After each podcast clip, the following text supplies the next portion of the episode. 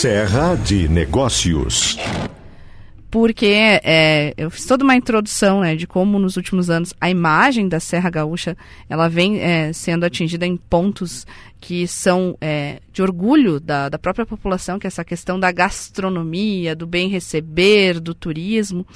E, e eu comentava que é, para que a gente é, não tenha essa imagem é, mais atingida, a gente precisa de movimentos, precisa de união de setor, de entidades, de mobilização, mas também a gente precisa de recursos, porque porque é, para a gente fazer uma campanha daqui a pouco para é, mostrar é, quem está fazendo certo, porque quando a gente fala aí né, de casos como esse, a gente está mostrando quem é, está fazendo errado, mas a gente sabe que tem muitas outras que estão fazendo certo. Então, para poder mostrar isso, a gente primeiro precisa fazer certo, né?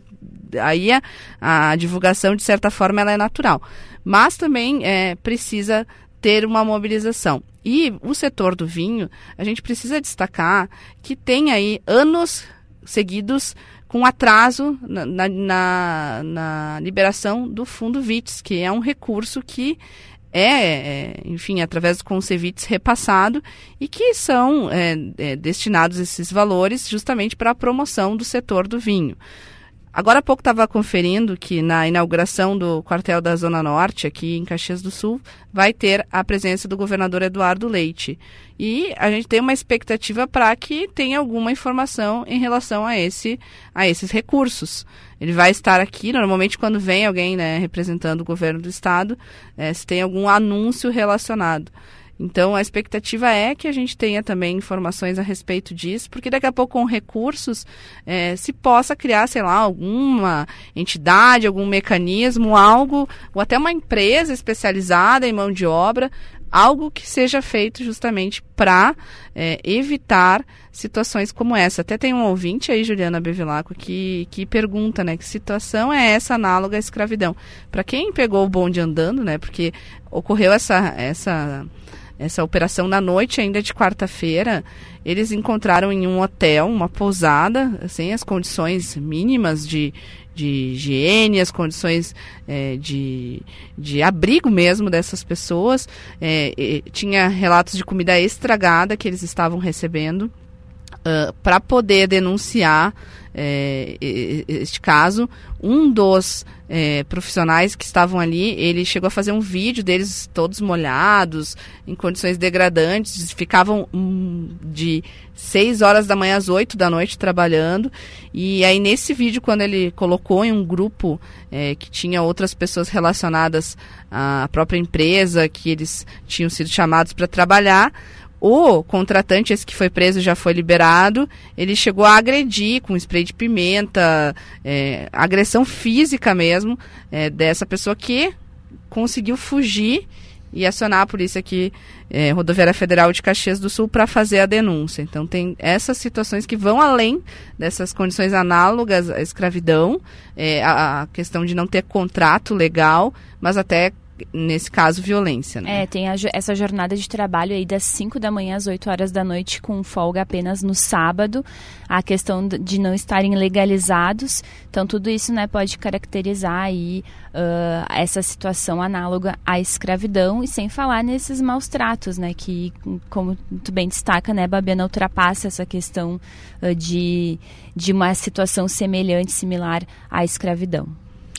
E, e, aí eu acho que a gente precisa avançar também, né? É, mostrar o que, que, tem de exemplo positivo, né?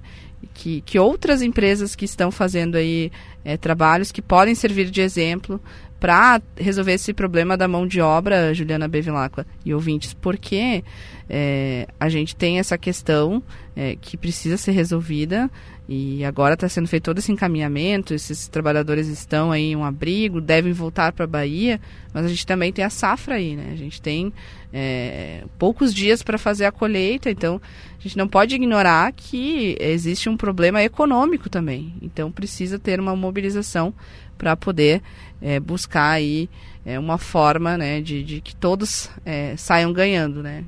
E que é isso, né? O que os trabalhadores que vieram lá de fora queriam era justamente estar trabalhando e ganhando. E é o que é, as próprias vinícolas e produtores rurais de contrato também querem. Eles querem colher, ter uma boa safra e todo mundo sair ganhando. É, e essa é a promessa, né? Quando são contratados de que vão vir para cá e vão ter um trabalho uh, digno para ganhar o seu dinheiro, né? Tá. Uhum. Então é esse foi o meu primeiro destaque de economia, mas eu também queria falar sobre um outro setor que é muito importante aqui da região, que é o setor de plásticos e que começou o ano com o pé no freio. Eu conversei com o presidente do Sindicato das Indústrias de Material Plástico, o Simplas, e o Orlando Marim me disse que 2023 tem sido desafiador para as mais de 500 empresas do ramo que a entidade representa aqui na região, que nas duas primeiras reuniões já realizadas em 2023 com dirigentes de mais de 15 companhias da Serra, que já é um termômetro, apenas uma estava mais otimista. A cautela é reflexo de dois importantes segmentos que alavancam as indústrias plásticas aqui da região, que é o setor automotivo e o agronegócio. O presidente do Simplas, que participou, inclusive, recentemente de uma das feiras do agro, que costuma arrancar o calendário, que é a Show Rural em Cascavel, no Paraná, e disse que o cenário para aquisição de máquinas não estava tão favorável como em outras edições. Tem muitas indústrias plásticas que fornecem componentes para fabricantes de máquinas, então isso é algo que chama a atenção, deixa mais ainda o setor em alerta. E a expectativa agora, claro, para um termômetro da Expo Direto Cotrijal, que vai ocorrer no início de março, de 6 a 10 de março, ou seja, nas próximas semanas, em Não Me Toque, aqui no Rio Grande do Sul. 7 e 20, destaques da economia no Gaúcha hoje, sempre para Matelacê Casa e Colchões. Venha conferir as ofertas de verão na Matelacê com a entrega gratuita para todo o litoral gaúcho. E aí, Juliana Bevilacqua, já adiantei uma das mensagens dos ouvintes, mas eu quero saber as demais manifestações. Antes dos recados, Babiana, aproveitar o embalo da economia para falar sobre a festa das colheitas e falar também sobre a produção caxiense de que de hortifruti grangeiros. Caxias é o maior produtor de hortifruti grangeiros do estado e a gente fala muito da uva. Caxias ainda segue tendo a maior área de cultivo de uva, são mais de 3.200 hectares de uva para vinho e suco, e, e uma produção média anual de quase 57 milhões de quilos. E mais. Uh, 448 hectares de cultivo de uva de mesa, com uma produção anual em média de 7 milhões de quilos de uva. E, e, são dados, né? Esse volume é uma média feita a partir de dados do Censo Agrícola de 2017, que foi atualizado no ano passado uh, pela Secretaria Municipal da Agricultura.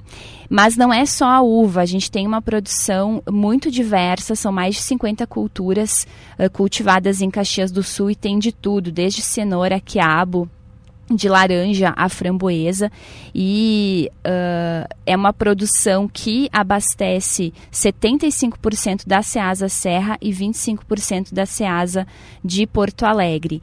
E a gente tem uh, perto da, da uva, a maçã também com uma área muito expressiva, mais de 2 mil hectares e uma produção anual que ultrapassa 56 milhões de quilos. Depois vem o CAC, que também tem uma das maiores áreas do país, 951 hectares e uma produção por ano, em média de 16 milhões uh, de quilos. E na área da olericultura, o tomate uh, lidera o ranking com 380 hectares e uma produção de quase 15 milhões de quilos de tomate por ano em Caxias do Sul. E depois tem também cenoura, brócolis, cebola, beterraba, alface, alho. Bom, Caxias produz, tem pequenas propriedades aí de um hectare, meio hectare, mas até de hortelã, de manjericão. Então, Caxias produz de tudo. E um dos produtores aqui de Caxias do Sul com quem eu conversei, que é um exemplo né, de quem diversifica a sua produção, é o Daniel Zanetti de uh, Ana Rec, de São Brás, mas ele também tem propriedades em outros distritos de Caxias do Sul. A família dele começou plantando uva mas foi diversificando no final dos anos 70. Começou com a maçã, a diversificar com a maçã, e hoje ele planta, além da maçã, pêssego, ameixa, pera, caque e mais 10 variedades de citros. Ele deixou a uva e passou a apostar nessas frutas, e ele explica por que ele diversificou tanto a produção uh, na, nos seus 140 hectares de área. A gente vai ouvir agora o Daniel Zanetti. Eu prefiro assim, menos numa época só, para poder manter o funcionário, manter eh, com menos máquina para o trabalho, mais contato com o cliente. Aí tu mantém o cliente o ano inteiro, termina a maçã, dizer, vai para o citro, termina o caqui, vai o citro. Aí depois já entra o pêssego, entra a mexa. Então a gente tem contato com o cliente o ano inteiro e tem venda o ano inteiro. Tem despesa todo dia, né? Então precisa a gente estar com receita também todo mês, né? E além de diversificar a produção para garantir essa renda o ano inteiro, ele também tem outra estratégia, Babiana. Ele planta em diferentes distritos, porque em caso de, intempé de intempé intempéries, uh, por exemplo, chuva de granizo, é, se for localizada, não vai pegar em todos os pomares. Então, ele tem pomares em Criúva, Santa Lúcia, Vila Seca e Fazenda Souza, e aí ele consegue garantir que se tiver qualquer coisa, não vai afetar toda a produção dele. E o Daniel Zanetti vai ter produtos produtos expostos a partir de hoje lá na Festa das Colheitas, nos pavilhões da Festa da Uva. E eu convido também, né, quem quiser conhecer esse produtor, tá no Pioneiro de hoje e também no Pioneiro em GZH.